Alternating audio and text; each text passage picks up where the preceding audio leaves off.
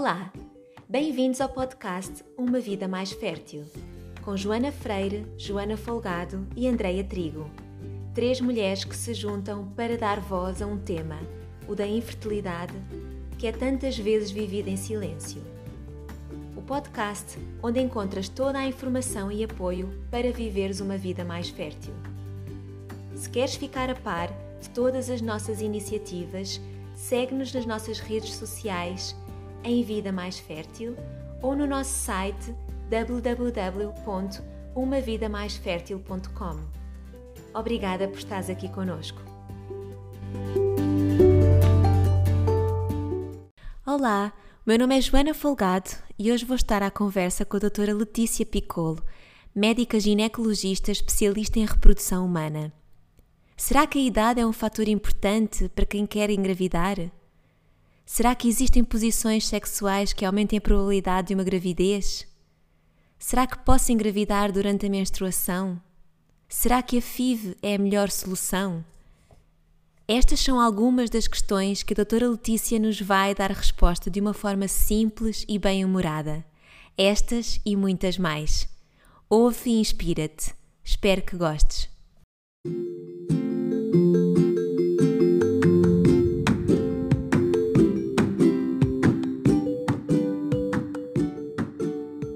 Olá, doutora Letícia. É um Olá. prazer tê-la aqui conosco hoje. Eu conheci prazer através, é, eu conheci através do, do seu canal do YouTube, do Papo, Papo Fértil, onde tem imensos vídeos sobre várias temáticas da fertilidade. E não posso dizer que vi todos, porque eles são imensos, mas vi muitos, muitos. e adoro porque tem imensa informação muito útil para quem está a tentar engravidar e são todos explicados de uma forma muito simples e muito didática. E então tenho aprendido imenso e é mesmo assim um prazer, um prazer tê-la aqui hoje e, e pensei, ah, seria tão bom entrevistar a doutora Letícia, trazê-la aqui ao nosso podcast. E, e, a doutora disse logo, vamos embora! E então é mesmo assim, é mesmo assim um prazer falarmos do outro lado do oceano, ainda para mais. E obrigada. Prazer é todo meu. Nossa, eu me sinto lisonjeada. Eu tô aqui tirando uma onda aqui em casa. Não, eu vou entrevistada. É a Joana lá de Portugal. Eu sou muito chique, muito famosa. Imagina, é um prazer enorme poder falar com você. Você aí do outro lado do oceano, como você falou, e falar sobre fertilidade, que é a única coisa que você falava que eu mais amo falar sobre fertilidade. Então, vamos embora. Vamos embora para mais um papo fértil aí, um papo fértil português agora. É verdade. Eu, se, se, não me entender, é só dizer que eu volto a repetir. Ah, tá entendo. Ainda vou sair daqui falando hoje português. Não, já vou sair embora falando aqui mais mais. Vocês falam mais mais não, né? Mais, não. Mas entendemos. Olha que furo aí. então, a doutora diz que é missionária da fertilidade. Então, quer nos falar assim só sobre um bocadinho o que é que faz, como é que chegou aqui? É, eu inventei esse nome, né? Missionária da Fertilidade. Bom, uma missão é uma coisa que você tem que é, é, dar seu sangue, vamos dizer assim, todo dia ali para aquela coisa acontecer, né? E a fertilidade eu tomo muito como missão. E aí eu acabei colocando essa brincadeirinha de missionária da fertilidade, né? Porque eu de fato acho que a gente precisa levar a fertilidade para o mundo, assim né? É um pouco de presunção ao mesmo tempo, só que o mundo está precisando. Então, se está precisando, vamos lá, vamos tentar fazer. A gente é pequenininho, mas se cada um fizer um pouquinho, a gente de repente consegue né, chegar lá onde a gente precisa chegar. E aconteceu o seguinte: eu fiquei, eu fiz medicina, depois fiz é, ginecologia e obstetrícia, residência, né? Depois eu fiz reprodução humana em São Paulo. Depois eu fui para o. Passei um tempo na Espanha, que é o melhor, o lugar mais famoso do mundo, para não sei se você sabe, de reprodução humana, é na Espanha, né? Passei um tempo na Espanha, na, no, na Clínica IVE, que é muito famosa, em Madrid. E depois eu voltei para o Brasil, comecei a dar muito plantão e pronto, né? Tocar a vida. Chegou uma hora que eu comecei a respirar financeiramente. Aí eu falei, não, pronto, agora eu vou voltar, então, porque eu amo fazer, que é fertilidade, que é reprodução humana, beleza. Só que as portas das clínicas se fecharam para mim aqui. E aí eu falei, gente, eles não me quiseram, era estranho, né? Porque eu tinha um currículo bom, né? Modéstia à parte, e eles não, não, não, obrigada, a gente não tem interesse que você faça nada aqui. E eu falei, bem, eu tenho que dar um jeito disso funcionar, né? Ao mesmo tempo, eu mais ou menos sabia o que estava acontecendo, porque eu comecei a atender os casais e tal, mas eu sempre deixava muito claro que eu fazia questão de que não fosse tudo fertilização in vitro tem que ser o maior a maior parte que você conseguir fazer em vivo, a maior parte das pessoas que você conseguir ajudar tendo relação sexual, isso é o correto, na minha opinião. E os casos que não der certo, a gente vai para a fertilização in vitro, porque também não acho certo a gente abrir mão dessa tecnologia, visto que, tipo, tem gente que acha assim, ah, Deus não, não acha certo. Eu acho o contrário, eu acho que foi Deus que permitiu a gente inventar isso, entendeu? Só que eu não gosto de mandar todo mundo para a fertilização in vitro. Eu gosto de tentar resolver de outras formas primeiro, e se não der certo, ir para a fertilização in vitro. Então, sempre tive essa, essa, essa ideia, né, e essa vontade de fazer as coisas nessa ordem, sem tentar empurrar as coisas, né? Se alguém quiser para fertilização in vitro e tiver indicação, ótimo. Se não, a gente vai fazer por aqui. Vamos tacar hormônio e vamos engravidar dando relação mesmo, pensando, que é o que é para fazer, né? E aí, eu vi que ninguém fazia isso. Então, quando as clínicas clínicas me conheceram e que fecharam a porta na minha cara, eu não sabia dizer se era por isso, pela essa minha postura quanto menos FIV melhor, ou se não tinha nada a ver com isso. Talvez não tivesse nada a ver, eu não sei. De fato, não sei. Até hoje eu não sei. O fato é que ninguém me queria.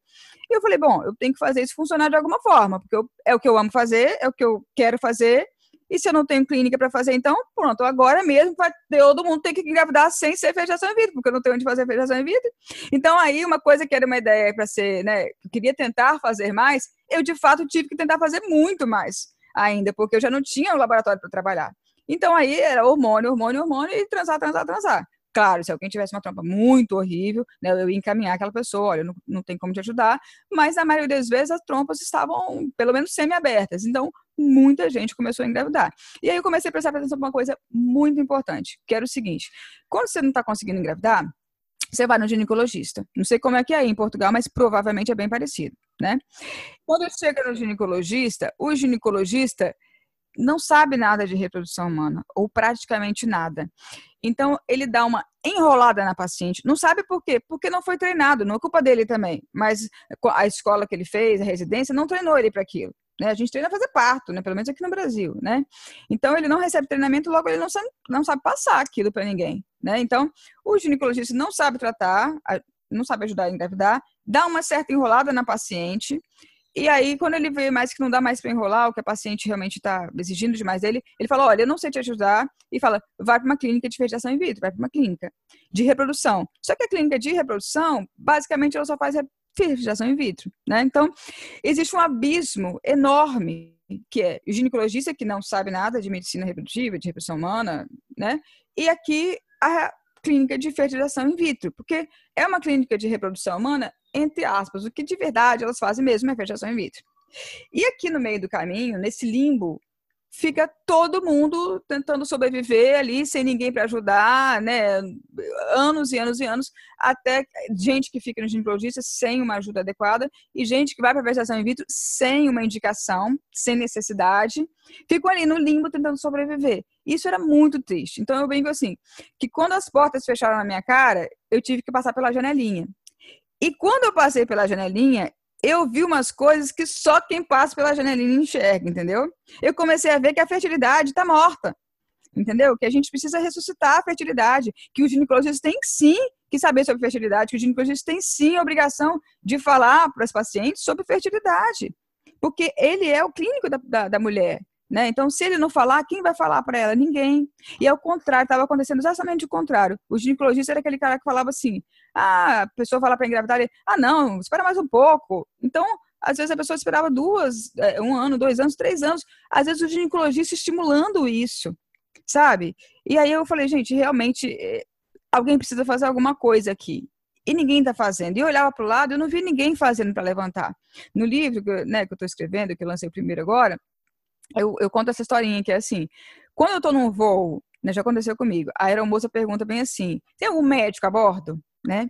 Eu sempre tento me esconder. Não que eu não queira ajudar, mas é como eu sou ginecologista, eu não sou a melhor médica para ir lá ajudar uma pessoa que está com problema no voo, entendeu? Então eu sempre dou uma olhada, ver se alguém vai levantar e tal. Se alguém levantar, eu falo, bom, essa pessoa aí tá melhor que eu, né? Se ninguém levantar, obviamente que eu vou levantar. Foi, foi exatamente isso que aconteceu, entendeu?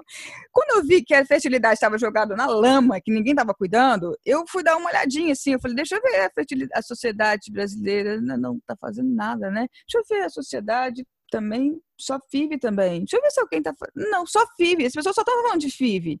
Aí eu falei, bem, Cara, então vou falar da fertilidade, tem que ser eu, então. Eu sou pequena, mas sou uma, vamos embora. Então, missionária da fertilidade. Daí foi.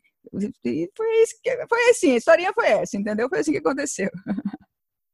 Aqui, só para complementar, aqui a realidade em Portugal é muito semelhante.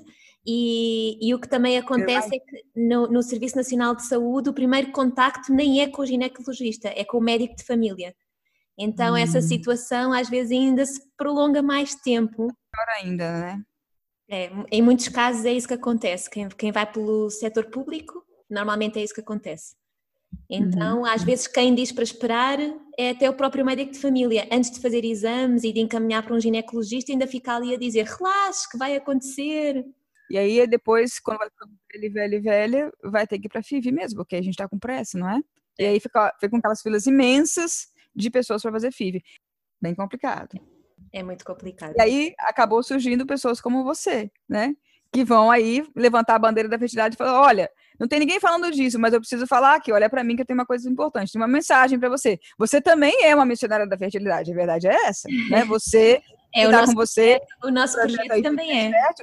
É exatamente isso, né? Então, você também é. Vou te mandar uma carteirinha, vou fazer umas carteirinhas, vou mandar uma para vocês também. É porque é verdade, e na minha experiência pessoal, eu passei por duas fertilizações in vitro sem saber sequer como é que se via se eu estava a ovular. Isto é. Olha só, olha só, gente. Vou repetir o que você falou. Eu vou repetir para o povo que não entendeu muito, talvez, que eu vou colocar aqui para o pessoal me, me ouvir, né? Você passou por duas fertilizações in vitro sem nem entender direito o que, que era uma ovulação. Isso mesmo, né? Isso. É quando chocante. É estava, quando é que eu estava a ovular, nunca, nunca, nunca soube ler o meu corpo. Nunca. É muito doido, né? E posso falar uma, um segredo só entre a gente, ninguém vai ouvir isso. É muito doido, mas uma grande parte dos ginecologistas, pelo menos aqui do Brasil, não sabe nem ovulação direito. Eu sei que é chocante, mas eu já vi. Não tô, não tô falando da minha cabeça, não. Tô vendo do, do, do que eu percebo, entendeu? E são essas pessoas que vão orientar os pacientes. E, de novo, não é culpa delas. Não houve treinamento. Ninguém achou que aquilo era importante. Quando eu fazia residência médica em São Paulo, a gente tinha um ambulatório de planejamento familiar. O ambulatório, o nome era esse, planejamento familiar. Sabe o que a gente fazia no laboratório, de, no, no ambulatório de planejamento familiar? A gente colocava DIL. Era esse o planejamento familiar. Quer dizer, eu não sei se foi pro Brasil, mas eu acho que provavelmente aí também, né? Aqui tantas pessoas, tantas meninas engravidavam na adolescência, ainda engravidam, mas eu acho que agora é menos, né? Que aí planejar a, a família passou a ser uma coisa de não engravidar cedo. Só que esqueceram de falar que não, também não pode engravidar tarde entendeu? Então houve um problema enorme e né, o fato de a gente estar muito preocupado com a gravidez não acontecer na adolescência acabou ferrando muito a fertilidade de muita gente, né? Essa minha geração foi muito prejudicada por isso, pela falta de informação dela, né, como um todo, mas principalmente do ginecologista que não estava passando essa informação para ela. Às vezes a pessoa vai todo ano no ginecologista escolher preventivo e ninguém nunca perguntou nada para ela. E ao contrário, algumas vezes desestimula fala: não, espera mais um pouco. E muitas vezes eu recebo pacientes que entram em falência ovariana total e eu já ouvi gente falar assim: eu quero matar minha ginecologista. Então, porque, é, porque eu fui lá todo ano. Eu fui lá todo ano. Perguntei, doutor, tem alguma coisa para fazer? Não, tem não, é isso mesmo, é isso mesmo. E agora ele me deu o resultado falando que eu tô, meu ovário, que eu tô em menopausa precoce. E agora, doutor? Eu falo, ai, vamos lá, vamos, segura na minha mão aqui vamos embora. Mas é complicado, né? Como é que você vai todo ano no ginecologista e de repente ele te dá um diagnóstico de menopausa precoce? Uai, gente, como precoce? Não, pode ser precoce que foi menos de 40 anos, beleza. Mas ele não viu isso? Você está acompanhando lá todo ano, por anos? O ovário não para de funcionar de uma hora para outra. O ovário leva anos para parar de funcionar, né? Então, temos que mudar isso. Precisamos mudar isso. Você, como missionário da fertilidade, também vai me ajudar com certeza. É sim, missionárias Portugal-Brasil. Vamos fazer esse intercâmbio aí, já gostei. Então, hoje vamos falar aqui sobre uma conversa sobre mitos e verdades, que é algo que Bom. a doutora Letícia adora falar e também tem vários, vários, filmes lá no Papo Fértil, Adoro. mas eu achei que era uma conversa boa para nós termos aqui hoje. Claro. Então, trouxe que tenho aqui uma lista de temas, vamos ver até quantos é que nós vamos conseguir hoje. que eu acho que estava a conversar até amanhã. Mas. Então, a gente faz uma, uma intensivão, vamos embora. É. Então, podemos começar com uma que é assim a mais genérica de todas e que acho que é muito importante, que é quanto mais velha a mulher está, mais difícil é engravidar. Mito ou verdade? Muito verdade. Essa é a maior verdade da fertilidade, é essa daí, né? Por quê? Né, eu sempre falo muito isso, mas eu preciso sempre repetir que é a mulher não tem fábrica de óvulos. O homem tem fábrica de espermatozoides. Então tá sempre fresquinho o espermatozoide dele, né? Pode, ele pode ficar mais velho, a fábrica fica mais velha, mas está sempre produzindo, o produto dele é sempre fresco, entendeu? A gente não, a gente não tem fábrica de ovos, a gente tem estoque de ovos. Essa é a grande diferença entre homem e mulher. Então o óvulo que a gente ovula hoje tem nossa idade, mais o tanto de tempo que a gente ficou dentro da barriga da nossa mãe. Porque, afinal de contas, é como se ele fosse mais velho que a gente, entre aspas, né? Porque a gente só começa a contar a nossa idade quando a gente nasce. Só que o nosso ovário, nossos óvulos já estão lá desde 15, 16 semanas. Então, o nosso óvulo tem nossa idade mais um pouquinho de tempo ainda, entendeu? Imagina uma pessoa, a pessoa vai ficando mais velha, ela vai ficando tendo mais dificuldade de fazer as coisas, né? Eu costumo fazer uma analogia, analogia não, eu costumo fazer uma, uma comparação que eu acredito que o óvulo seja mais ou menos o dobro da idade de uma pessoa. Por exemplo, assim, é, um óvulo de 40 anos, eu acho que ele funciona tão bem quanto uma pessoa de 80. Entendeu? Um uhum. óvulo de 35 anos funciona tão bem quanto uma pessoa de 70. Entendeu o que eu tô falando? Então, uma pessoa de 70 anos consegue fazer as coisas? Consegue, mas não é tão fácil como ela tinha 30 ou 40, não é? E assim vai. E por isso a gente tem muita pressa para engravidar. Porque os ovos estão ficando velhos, afinal de contas, e não é que eles não querem, eles querem dividir corretamente, eles querem funcionar. Só que eles já não conseguem mais. Eles estão velhos, estão idosos, estão na terceira idade. E na terceira idade da reprodução, é difícil fazer as coisas direitinho. E aí a gente vai ter mais óvulos com problema, mais embriões com problema, mais é, é, dificuldade de ter uma implantação. E quando tem implantação, mais perdas, porque muitas vezes o embrião não está bem formado. É super verdade.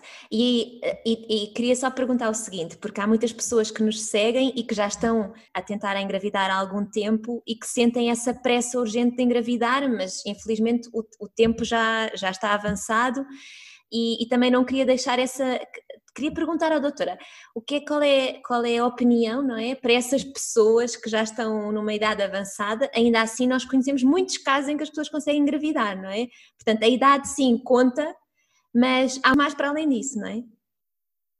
Além da idade, não tem muito mais. A idade é o principal, de longe é o principal fator. Não estou falando aqui que é impossível, né? Mas assim, de todas as coisas, não tem nada nem perto da idade, tá? Mas é possível sim quanto mais rápido a gente for, maior a nossa chance de êxito, né? Então, quando você fala assim de pessoas com mais idade, você está falando de quantos anos para mim, sim, só para eu é, me situar assim.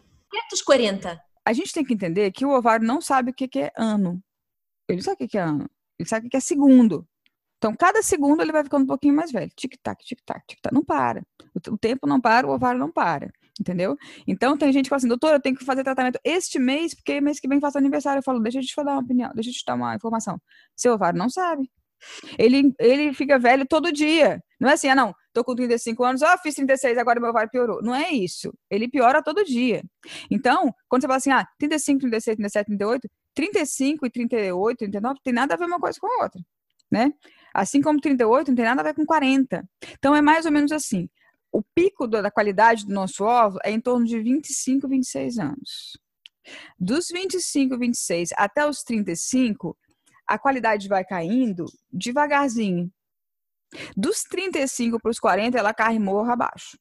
Entendeu? E depois dos 40, então, nem se fala. Tá? Então, quanto antes a gente for para a luta, para a luta é enfrentar a infertilidade, atrás do nosso bebê, maiores ações de sucesso que a gente tem. Então, o que, que é o. Qual seria a melhor orientação? Não perca nenhum tempo, nada, entendeu? Tem uma frase que eu coloquei no livro que é a seguinte: é, enquanto você corre para lá e para cá, o tempo voa.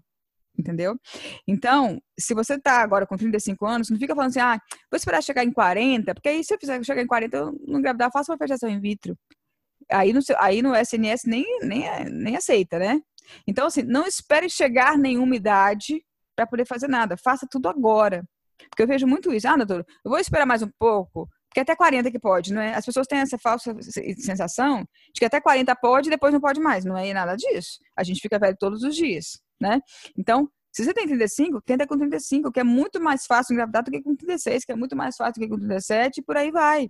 Então, não espera nada, nada. Principalmente só esperar sem fazer nada, sem fazer tratamento, né? É, eu acho que é isso. Depois dos 40 é possível engravidar? Sim, é possível. Agora, de novo, a gente tem muita pressa. 40 ainda é bastante razoável, a gente ainda tem muitas gravidezes com 40. 41 é bem mais difícil, 42 nem se fala. Aí 42, 43 a gente praticamente quase não tem gravidez com óvulo próprio. Aí a gente parte para uma óvulo adoção, a gente vai adotar um óvulo, né? Então, é isso, não tem certo e errado e não tem 100% de certeza para nenhum, para nada em medicina, caso é um caso. né? Nada. É, tem, um, tem uma frase que fala, é, eu acho que é uma frase francesa, que no amor e, no, na medicina nem sempre nem nunca, né? É, não vou falar francês, que eu vou pagar muito mico, que eu falo francês ridiculamente. Nem falo francês, mas essa frase eu, eu, sei mais ou menos, mas não vou tentar não para ficar ridículo. É, mas é isso, na medicina no amor nem sempre nem nunca. Então, eu já vi gente de 40 e poucos anos engravidar? Já. Eu já vi gente de 20 anos perder a gravidez? Já. Mas isso é exceção a gente, tá, a gente tem que ver a regra sempre qual é. Né? O que, que acontece na maioria dos casos? Ah, na minha vizinha engravidou com 43 anos. Tudo bem, mas não é fácil e nem é o que mais acontece. O que mais acontece é a gente não conseguir. Então não espere chegar a 43 anos para você tentar, entendeu? Tente logo, tente sempre para ontem. Respondi? Respondi a pergunta? Respondeu. Então, outra afirmação. A ovulação ocorre no 14 dia do mês. Mito ou verdade? Nossa, mãe, essa está muito errada. é, é engraçado que eu vi esses dias um youtuber bem famoso, ele é um ginecologista bem famoso no YouTube, e eu fui ver o vídeo dele. Eu não tenho muita paciência, para te falar a verdade, de assistir outros vídeos. Eu gosto, como eu gosto de gravar do meu jeito, eu acho que se eu assistir, eu vou. Eu não gosto, não assisto. Mas eu assisti um pedaço do vídeo desse cara, tem um tempo. E ele falou assim: gente, é muito fácil ver que dia que você vai ovular. Você pega seu ciclo, divide por dois. É naquele dia que você vai ovular. Então, seu ciclo tem 40 dias, você vai ovular no vigésimo. Se seu ciclo tem 36 dias, você vai ovular no décimo oitavo. E eu, meu Deus, olha o que ele está falando. Ele é o médico, ele está no YouTube, ele tem milhões de pessoas ouvindo o que ele está falando, olha a bobagem que ele está falando. Então, ele não tem a menor ideia do que ele está falando, desculpa falar. Ele está lá ensinando para milhões de pessoas, entendeu? Então, eu falei, eu fico desesperada. Então, isso que ele eh, respondeu é bastante errado. Não é assim que funciona, né? Então, o que que acontece? A gente dividiu os... Primeiro, vamos começar do começo. O que que é ciclo menstrual? O que que é menstrual? Menstrual vem de mens, que é todo mensal, que é a cada mês, né? Então, a cada mais ou menos 30 dias. Na verdade, o mês certinho seria melhor a gente ver pelo calendário lunar. Então, cada 28 dias, mais ou menos, a gente ovularia. Né? Então, a ovulação é o evento que marca o ciclo menstrual. Então, funciona assim. A gente, vai, a gente precisa de um óvulo para engravidar. Né? Deus fabricou a gente dessa forma. Então, o óvulo, o folículo, o que é o folículo? O que é óvulo? Tem gente que não sabe nem a diferença, né? Então, o que é folículo e o que é óvulo? O folículo é a proteção do óvulo. Deus fez aquela coisa maravilhosa, o óvulo. E falou assim: não, gente, não pode, né? Eu tenho que proteger isso. Vou colocar uns saquinhos aqui de proteção. É tipo um plástico bolha, entendeu? Então tem um plástico bolha que é feito de líquido, que é o folículo. Então o folículo está protegendo o óvulo. Então o folículo é o que a gente enxerga no ultrassom, quando a gente vai fazer ultrassom. O folículo cresce, cresce, cresce, cresce, começa bem pequititinho e chega até 2 centímetros mais ou menos de tamanho. 2 centímetros, uma bola, uma bola de gude dessas grandes. Chama bola de gude aí em Portugal ou tem outro nome? Não sei. É outra coisa. É outra coisa. Não sabe nem o que é bola de gude, né? Ai, meu Deus do céu, alguém ajuda agora. Tudo bem. Uma bola desse tamanho. Uma bola de 2 centímetros. Uma bola de 2 centímetros, isso. Quando ele chega numa bola de 2 centímetros, ele vai romper e o ovo que está lá dentro vai sair. Então, enquanto o folículo vai crescendo, ele vai produzindo quantidades cada vez maiores de hormônio, qual hormônio? Estradiol. O estradiol, estradiol, estradiol, estradiol, rompeu. Aí o óvulo vai sair, vai entrar para dentro da trompa, e o que restou do folículo, então agora a gente passa a chamar de corpo lúteo, e ele vai passar a produzir progesterona. Progesterona, progestare, progestação, né? É o hormônio pró-gravidez. Então a progesterona vai fazer, vai dar uma afofada no endométrio, vai arrumar um pouquinho mais o endométrio, para esse óvulo, né? Saiu para a trompa, se Deus quiser, né? Vai encontrar com o espermatozoide, vão ali, tem um caso né, de amor e tal, vão formar um embriãozinho e esse embriãozinho vai para dentro do útero. Enquanto isso, a progesterona está preparando o útero. Então, é, tu, é um ciclo. Isso, isso acontece todos os meses. Então, o folículo cresce, ovula, sai o ovo, eh, prepara o endométrio, vai para lá, e aí o endométrio, então, é o que fica preparado, é a casinha, é, é a casinha não, é a caminha que fica preparado para o embrião todos os meses. Se o embrião não chega, ou se ele chega e não consegue ficar, né, por algum motivo a gravidez não aconteceu, esse endométrio vai descamar, vai sair e vai sair pela nossa vagina, e é o que a gente chama de menstruação. Então, menstruação é a descamação do endométrio, essa caminha que foi preparada pelos hormônios, né, para receber o embrião, por algum motivo não houve a gestação, e ele ela vai embora, se despede e vai embora. Então, o que, que muda de uma pessoa para outra? Por exemplo, a pessoa tem uma, um ciclo menstrual de 25 dias e a outra tem um ciclo menstrual de 40 dias. A fase da progesterona, depois que a pessoa ovula até a menstruação descer, é bastante fixa, é em torno de 14 dias. Eu, eu tenho que chamar atenção também que não é, quando eu estudei, meu professor falou para mim, jurou por mim que todo mundo era 14 dias, com certeza. Não é assim. Vamos lembrar da medicina. Nunca é com certeza e nunca é um número fixo. É mais fixo do que a primeira parte. A primeira parte, que é a parte do crescimento do folículo, varia muito de pessoa para pessoa. E a segunda parte, depois da ovulação até a menstruação, varia pouco. Tá? Então, normalmente são 14 dias, né? E a primeira parte, a parte do folículo, então você pode ter um folículo que cresce bem rápido, ou você pode ter um folículo que cresce bem lento. Por exemplo, quem que cresce bem lento? Quem tem ovário policístico, normalmente o folículo cresce bem lento. Quem cresce bem rápido? Quem tem baixa reserva, quem tem uma quantidade baixa de folículos e óvulos no ovário cresce bem rápido. Por quê? Porque o FSH está muito aumentado e aí o folículo vai ter muita comida, vai comer rápido, vai engordar rápido, vai crescer rápido, vai ovular rápido.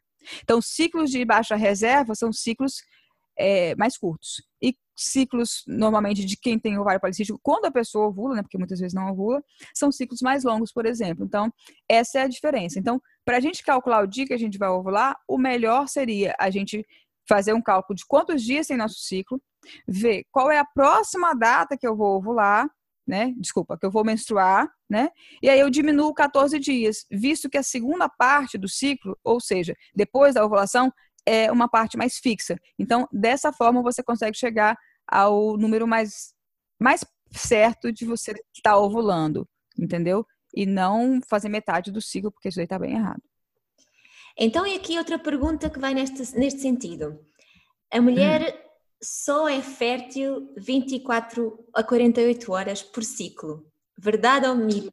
Nossa, verdade, cara. É verdade. E é menos que isso. Provavelmente, se eu fosse chutar, eu ia falar umas seis horas. Mas a gente não sabe exatamente, né? Mas eu fui perguntar. O, tem um amigo que é embriologista e ele é muito bom. Eu perguntei esses dias para ele. Eu falei, viu, quanto tempo você acha que o óvulo fica vivo? É, ele falou: olha, fica vivo, ele pode ficar bastante tempo. Mas eu já reparei algumas coisas. Se eu não coloco, porque ele faz, né? Ele, ele é que é o cara que injeta os espermatozoide dentro do óvulo, né? Quando vai fazer a fertilização in vitro.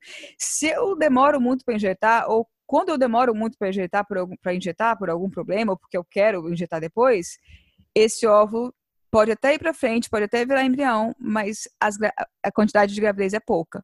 Ou seja, não é um embrião tão bom quanto o óvulo que foi fertilizado logo. Eu costumo brincar que o óvulo, poxa, o óvulo demorou muito para ser ovulado. Né? Olha quantos anos o óvulo esperou. Está sonhando com aquele encontro para chegar lá na trompa e não ter espermatozoide. O espermatozoide vai chegar hoje de noite. O óvulo não aceita, entendeu? Ele fala, não, vou me matar, vou morrer, tchau, entendeu? Não mereço isso, entendeu? Então, quando o óvulo chega, já tem que estar tá os bichinhos lá tudo esperando com uma caixa de bombons, buquê de flores, entendeu? Claro, romântico, romantismo, gente, vamos lá, entendeu? Então, o óvulo, a óvulo, eu gosto de falar óvulo porque eu acho uma sacanagem o óvulo ser masculino, você não acha? Ah, putz grila. Então, a óvulo, ela é muito exigente. Quando ela chega na trompa, tem que estar todo mundo lá esperando ela chegar, senão já fica nervosa, entendeu? Então, eu acho muito interessante que as pessoas falam muito de período fértil. Não, período fértil dura sete dias, ou dura seis dias. Eu falo, gente, atenção, vou falar uma coisa para você. Período fértil dura 12 horas no máximo. Acabou como, assim, como assinatura? Eu falei, é isso, você não fica fértil sete dias, não.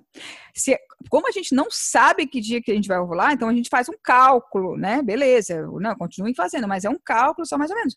Você só vai ficar fértil mesmo 6 a 12 horas, estourando no máximo 24. Não acredito que fique 24. Eu realmente acredito que fique de 6 a 12 horas, por tudo que eu já ouvi e li, né? Mas a gente fica com esse mito aí de ser sete dias, seis dias de período fértil, e não é.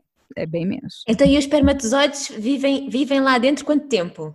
Dois a três dias. É, 48, 72 horas.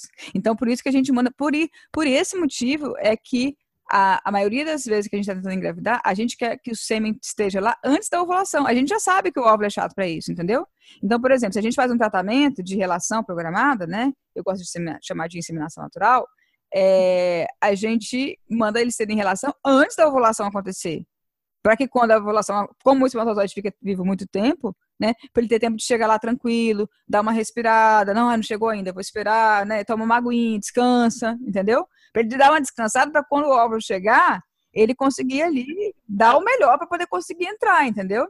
Então, o melhor mesmo é que quando a gente tem, quando a gente ovule, os, espermatozoides já estejam tudo lá esperando o óvulo chegar. É assim que tem que ser. Perfeito. Então, a pergunta: é possível engravidar durante a menstruação? Verdade ou mito? É, eu fiz um vídeo esses dias sobre isso até. E pode ser verdade. Eu vou explicar por quê, tá? Depende muito no, do dia que você menstruou, eu vou te falar que é praticamente impossível, né? Agora, quanto dia dura a sua menstruação? Às vezes a pessoa dura oito dias, ou sete dias, vai sangrando um pouquinho, um pouquinho, um pouquinho, um pouquinho. O tempo de, de que você fica menstruado não importa nada pra gente. Importa só o dia que você menstruou. Então, o dia que a pessoa menstruou, teoricamente, ela não pode engravidar, é impossível. Agora, ela pode ficar oito dias menstruada? Pode, entendeu? E uma pessoa com baixa reserva, quanto tempo dura o, é, o folículo demora para crescer? Pouco tempo, às vezes com sete dias ela já ovula. Então, se você tem uma menstruação prolongada e se você tem um ciclo curto, você pode sim ovular e engravidar na menstruação. É possível. Uhum. Entendeu? Entendi. Então é isso. Cuidado. É para quem não quer engravidar, né? Para quem quer engravidar, vão, vão com sangue mesmo, vão embora, esquece esse negócio aí. Exato. Outra pergunta. Há ah. posições sexuais que aumentam a hipótese de engravidar? Verdade ou mito? Se quer saber esta e muitas outras respostas, fica conosco para o próximo episódio. Até já!